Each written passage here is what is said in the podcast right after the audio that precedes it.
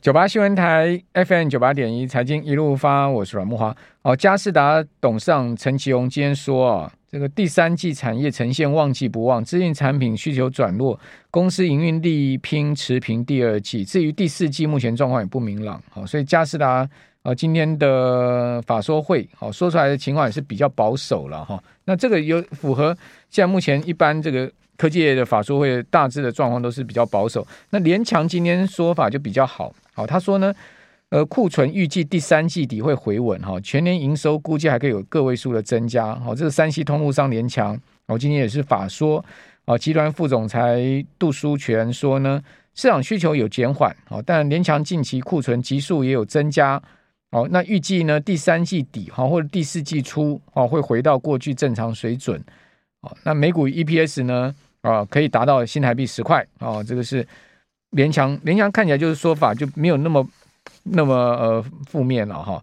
那另外伟创七月营收月减超过两成哦，那伟创估计第三季笔电出货是持平的，它营收已经出现很明显的月减哈，这个两成左右的情况，那年增十八趴了哈，年增我们主要还是要看月月比的状况。好，那这个是我们看到一些今天比较重要法说。一些营收的数据，好，那等一下如果还有再跟听众朋友报告，那我们这两段直播啊，啊，我们要来访问江继云，继云写了《跟着晴晴学生活理财》，其实这本是教小孩理财的书，对不对？继云，继云你好，嗨，大家好，我是江继云老师，是，好，这本是您的写给小孩子的第一本吗？对，因为呃，我我应该这么说，因为我之前在大学教书嘛，所以我第一本我觉得我应该。呃，先看好我这个所有的大学生们，哦、就是希望教他们最简单的理财的方法，所以我就写了下金蛋的鹅。然后接下来呢，大家就很想要知道我自己的投资理财的方法，所以我就写了我自己的。但是如果一个家庭要健全，爸爸妈妈大家都有了，小朋友如果可以从小就开始去培养他一些理财的观念，那我觉得会是更好的。所以我自己又写了一个小朋友的生活理财，啊、这是生活理财哦，不是说我。要怎么去买股票？嗯、要要怎么去选择投资标的？从生活上面落实去去写的。对了，因为你现在教小孩投资股票可能有点早了，小学生有点早。嗯，你先。不如先教会他理财比较重要，因为理财其实投资的前缘嘛。对，如果你不会理财，你怎么会有钱去投资？对，好，所以教小朋友理财，很重要？那你这本书其实我看的是以那个请情作为主角，贯穿全书，对不对？对，这这边要讲到这本书出书的原因，也是我自己一百零四年开始投资理财嘛。嗯，那等到我自己好像已经投资理财的效果成效很不错了之后，我才发现我几乎要错过为我。女儿去教导她怎么去有一些，现在国中升国中三年级，OK，他大概我在五年级的时候开始教他一点点，但是我觉得我来不及教，所以我觉得有机会让其他父母不要重蹈我的覆辙的话，我自己赶快来出一本书，所以在里面就会变成是我跟我女儿在讲一些生活上面的发生的事情。所以晴晴是你女儿？呃，其实原型人物就是我们一家人在里面。OK，对，就是。这是真实故事了，哦，只是你、嗯、呃，把它把它用这个主人翁的名字替代写出来。对，可是你要说真实，里面有一部分的内容，事实上是在我自己那时候都还没有那么多的观念，我来不及教，那时候我也不懂。嗯，但是我现在我懂了，我把它补起来。对，那怎么样教小朋友理财啊？其实。教大人也许还简单呢，教小朋友其实比较困难呢，因为我觉得小孩子很多基础知识呃社会化程度不够，其实你跟他讲很多事情他听不太懂。那大人其实比较好教，我的干我的经验是这样子，所以教小孩其实教理财是更困难。所以在这边，我觉得我们小朋友你不要跟他讲太多东西，因为会揠苗助长。所以我们应该怎么去做？所以我想说，那理财的范围很大，我直接聚焦在一零八课纲，我是不是中毒很深，对不对？因为我们 我们今年第一届一零八课纲的这一些，大家统称他们白老鼠，今年就是国三，然后考大学了。那所以我在想说，那我不如我就要贴。接第七点，我在一零八课纲里面把社会领域跟理财素养相关的主题，我把它找出来。我也不要让小朋友学太多，小学生配合学校的课业，教育部的这个表定的课纲去学。那它里面有五个，好，就是呃，你要学会储蓄跟消费。然后一零八课纲里面有这五个主题，有，OK，我我自己去把它翻出来的。哦、对，就是第一个就是呃储蓄跟消费，嗯，然后第二个就是我要如何聪明消费，我要学会去评估跟做选择，嗯，然后第三个呢，就是我们要个人要参与整个经济社会。就是，其实我们不是说我好像把钱拿出来就对就就好了。嗯。我们这个经济它的运作是大家要共同出力，它才才能够完成的。嗯。然后再来就是呃理财的计划。嗯。最后一个就是增加个人的财富。嗯。那我们以这个部分就是配合教育部一零八课纲，然后再把它落实成为我们日常生活当中跟他们息息相关。不然太难了，他会觉得没有感觉、没有兴趣，而且重要的是他没有办法去落实应用的话。那你学了这个东西，他也不知道应该要怎么在生活上使用它。嗯，那你呃跟着晴晴学生活理财这本书，其实一开始第一篇就是下金蛋的鹅嘛，对不对？好，这个就跟你刚刚讲的你第二本著作的书名是一样的。对，下金蛋的，我想讲一个有趣的小故事，哎、嗯，就是我们不要跟小朋友讲太多、嗯、呃说教式的方法去教他理财。嗯。呃，下金蛋的鹅不是那个故事，是你把这个鹅杀掉了以后，你起了贪念，你会一无所有。杀鸡取卵的意思。对，然后我想要讲一个小故事，嗯、就是呃，我记得我好像国中还是高中的时候，呃，我的姑姑跟我讲。讲了一件事，他说我的奶奶呢，她就是哦，有一天在路上，你也知道以前的长辈很喜欢戴个大金项链在身上嘛，对不对？有诈骗集团那时候叫做金光党，看就看上了他，然后就跟他讲说，哦，这里有一个人笨笨的。他拿了一袋的很重的包裹，里面全部都是金块。啊，那个是老诈骗手法。对，可是就是我奶奶的年代，一袋一袋钞票这样子。对，然后我奶奶的年代呀，然后他就跟他讲说，你只要拿金子就可以跟他换到这一袋。就说那个是笨蛋，所以你拿你的项链跟他换，对，更多的金子。对，然后我奶奶好像就跟着那个那个人就回家，然后就呃有一些首饰什么给那个人，然后打开了以后才发现里面根本是石头。嗯，可是那时候可能什么。阿伯啊，爸爸啊，姑姑就会说：“你怎么会那么笨？”那奶奶就说：“哦，我也不知道啊，那一天就头晕晕的。他是不是有给我？”他们有会喷迷魂香哦。对，那以前那时候真的是有喷迷魂香。对，有可能。然后奶奶就讲了这些话，然后我我就会想到，我们下金蛋的呃里面故事不是说你起了贪念，你就一无所有。那我想讲的，如果奶奶当时没有起贪念，我觉得诈骗集团要骗你，可能也会有一点点难。那他我不可能去问我奶奶说，你当时有没有起贪念，因为奶奶已经去天堂了，我都不知道。所以在这里面呢，我我呃好，那木华哥，我等一下问你好了，看你会怎么回答。我在里面我就让妈妈问小孩说，如果以后有一个人他跟你说呢，你只要用你手上的这一颗金蛋，就可以换到他身上的这一大袋的金蛋，你要不要？哎，那也要看一下起心动念是什么啦。对，那个人一大袋金蛋，那个为什么要他要跟你换呢？对，对不对？就是说，除非他真的是讨个派气啊。好，那我们也不要去欺负傻傻的人呢、啊。是，所以呢，这里面那个小朋友里面的桥段，就是他本来好心动哇。一颗金蛋可以换到一大袋的金蛋，他本来要说好，后来他冷静了一下，他说什么？要是我，我才不会那么笨。我有一大袋的金蛋，我怎么可能会去跟别人只换一颗金蛋回来？对，这个就是我们以后要教小朋友。现在诈最近不是诈骗集团的事件太多，你总是要教他。哎，这么好的事情，它是真的吗？如果是你，你会不会做？愿意跟他去做这样的交换？对啦，我跟。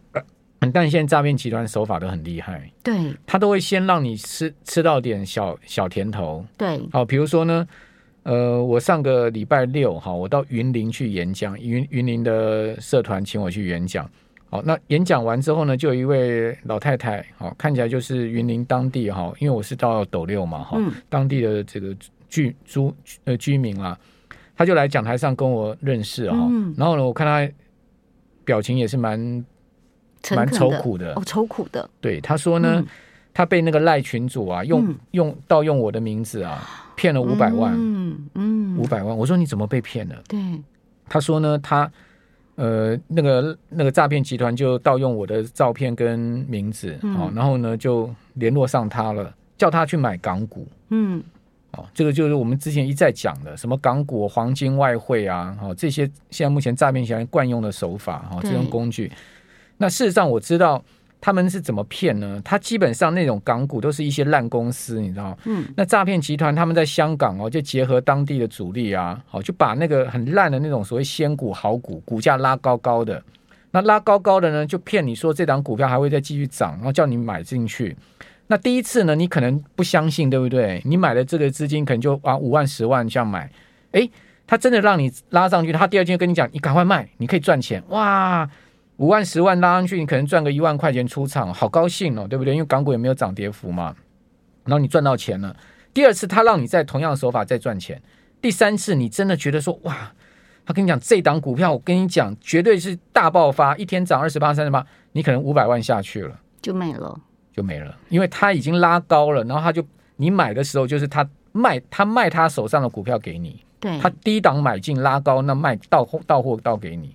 是啊，所以你看，现在他一直在，就是那个诈骗的手法一直翻新。我刚刚讲奶奶，我讲奶奶在天上会不会说，哎，你怎么一直把我的奶奶有功德啊？这个我们举这些例子，让大家不要再受骗了。对，奶奶还有，我觉得现在年轻人可能不知道，奶奶还有。被骗宏远，你们知道宏远吗？宏远那个很久，我在当奶奶那时候我在当兵的时候，对，就是奶奶呀、啊。宏福宏那个宏远证券就是沈长生嘛。嗯，所以你看，我觉得也不能怪奶奶，就是他们很辛苦的在工作，发现他的钱好像真的很难赚，一看到好像有获利比较好的这些投资，他也想跟别人去这么做啊。OK，好，宏远啊，宏福啦，那时候我正在军中服役。嗯我们那个隔壁连的连长买了好多，不要讲你奶奶了，我们隔壁连的连长买一堆啊。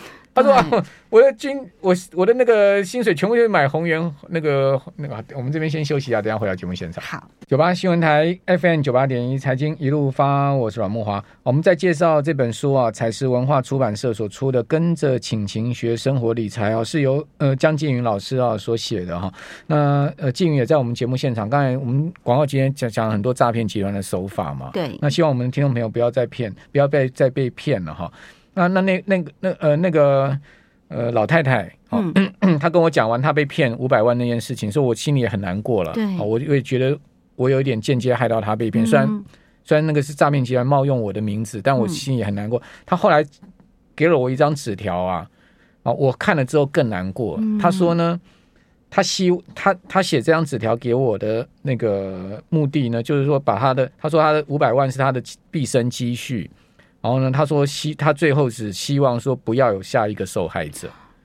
我真的是看完了，真的是心情超差了，你知道吗？本来去云林演讲就觉得认识很多朋友，心情还不错。哇，真的是心情超差。讲实在的，你跟诈骗集团讲说你们不要再害人，不要再骗人了，这没有用的啊，因为他们也听不进去，是对不对？他们也听不到我们广播，甚至他们自己，他们本来就是一群没良心的人嘛。对呀，啊，你害了。害了这个老太太一生的积蓄没有，你害她一辈子终身忧郁。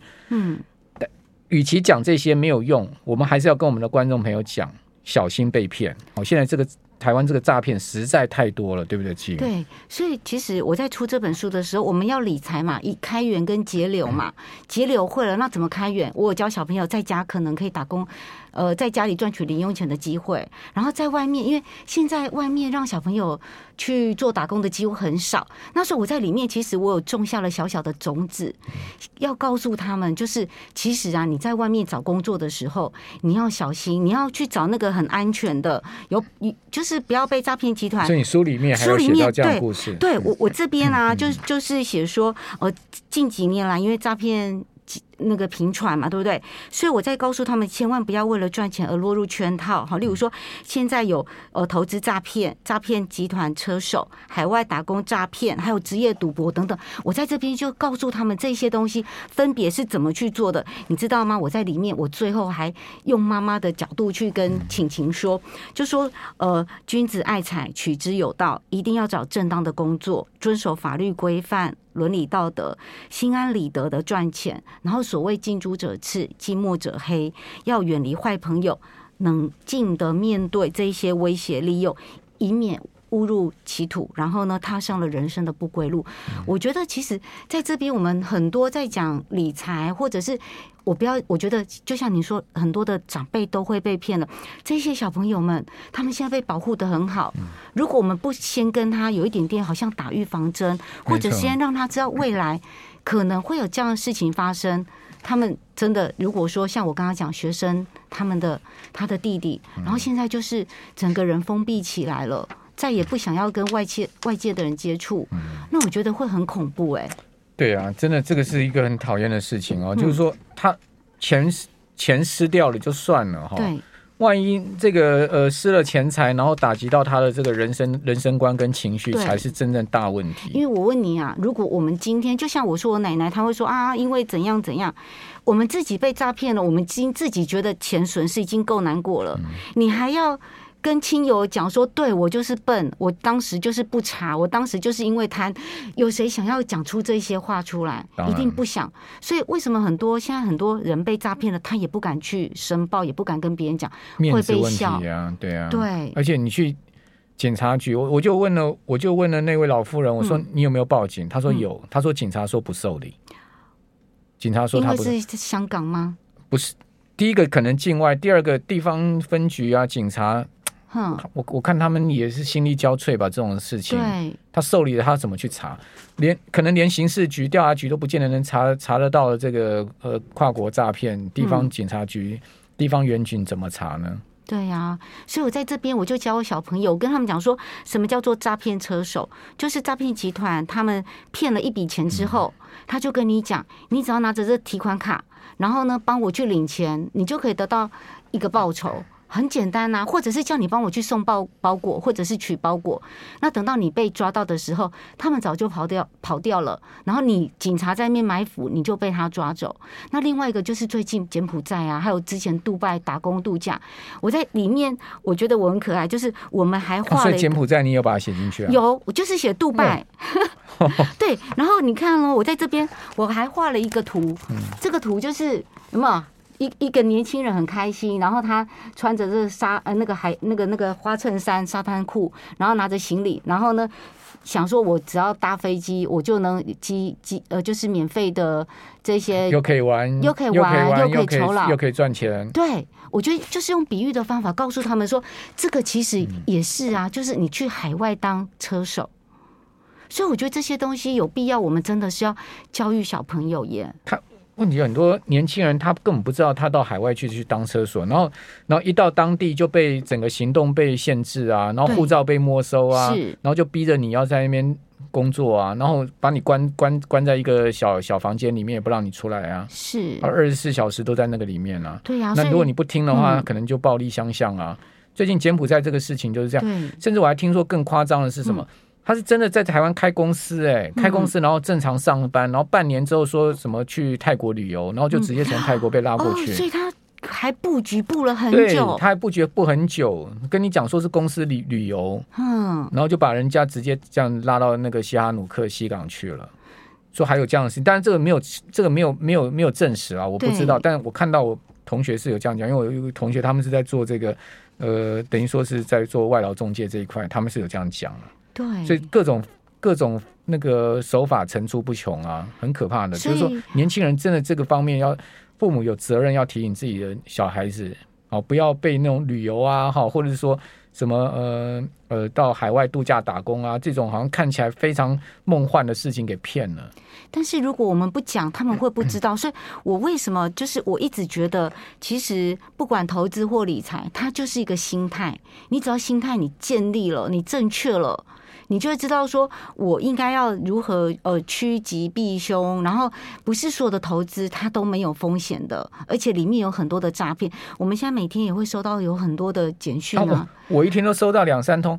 对，听到没有？那个零九零六的电话哈，打来哈，如果你不认识，你真别接。他那个电话一接就断的那种哈，嗯、他其实就是先确认那个电话是干嘛，他是先确认你这支电话是有人用的，嗯、然后呢后只要你一接那个电话，你完了。你后面的简讯呢？哈，就如同雪片般飞来，对，就是那种什么我是什么凯基证券，我是国泰证券，我是什么叉叉证券，我跟你联络啊，你为什么都不不回我？你加我赖这样子，超夸张的。是，所以我觉得其实很多东西它就是要心态建立，因为我们现在这几年来就是大家突然拼命的，所有的人都想要就是去投资，然后呢，因为。毕竟嘛，通货膨胀，然后就是，然后整个人人民的财富也渐渐在缩水，让大家好像我不赶快投资，我好像我会跟不上时代，而且都我们常常都会听到有人说啊，我又赚了多少，我又赚了多少，你会更心更慌更乱。那你当你心更慌更乱的时候，你就容易为了要赚快钱，没错，你就被骗了。好。哦，不过纪云这本书里面不是只有写诈骗防防诈骗，这里面书很故事也很多哦，就教小朋友这个全方位的理财的观念，对不对？对对对，因为你刚刚讲一句话很好，其实基本上观念观念对了，一切就对了嘛。对，对观念。所以我要从最简单的，他要开始会学会去安排他的预算，然后。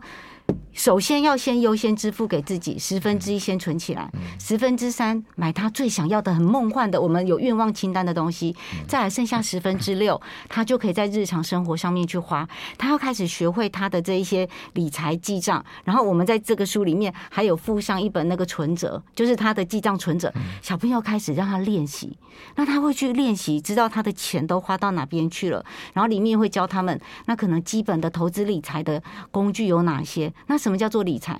就是帮你的钱找一份工作，让他出去帮你赚钱。但是哦，他出去赚钱可能会遇到诈骗集团哦，所以我们要告诉他安全，钱收好。对，赚来的钱要收好。是，我们以前不是讲说一张钞票打多少结吗？对呀，啊，就是这样，就是说。呃，辛苦赚来的钱呢，就是我们要把它守住了哈。对，就是说我我其实我也在我们节目里讲说，投资股票也是这样的嘛，你宁可不赚，你不要赔嘛。嗯，啊，当你没有把握的时候，就不要乱出手。哈，就是说市场行情不清楚的时候，我们就可能减少操作频率也好啦，哈，或者说降低我们操作部位。嗯，也也许你会赔一点钱，但你不会赔到大钱。嗯，好，那今天非常谢谢纪云啊，带来。呃，跟着晴晴学生活理财这本很好的一个小朋友的理财的课外读物，好，介绍给我们的听众朋友，呃，我们的爸爸妈妈参考。也许我们有小朋友在听的话，你也可以到书店去找哈。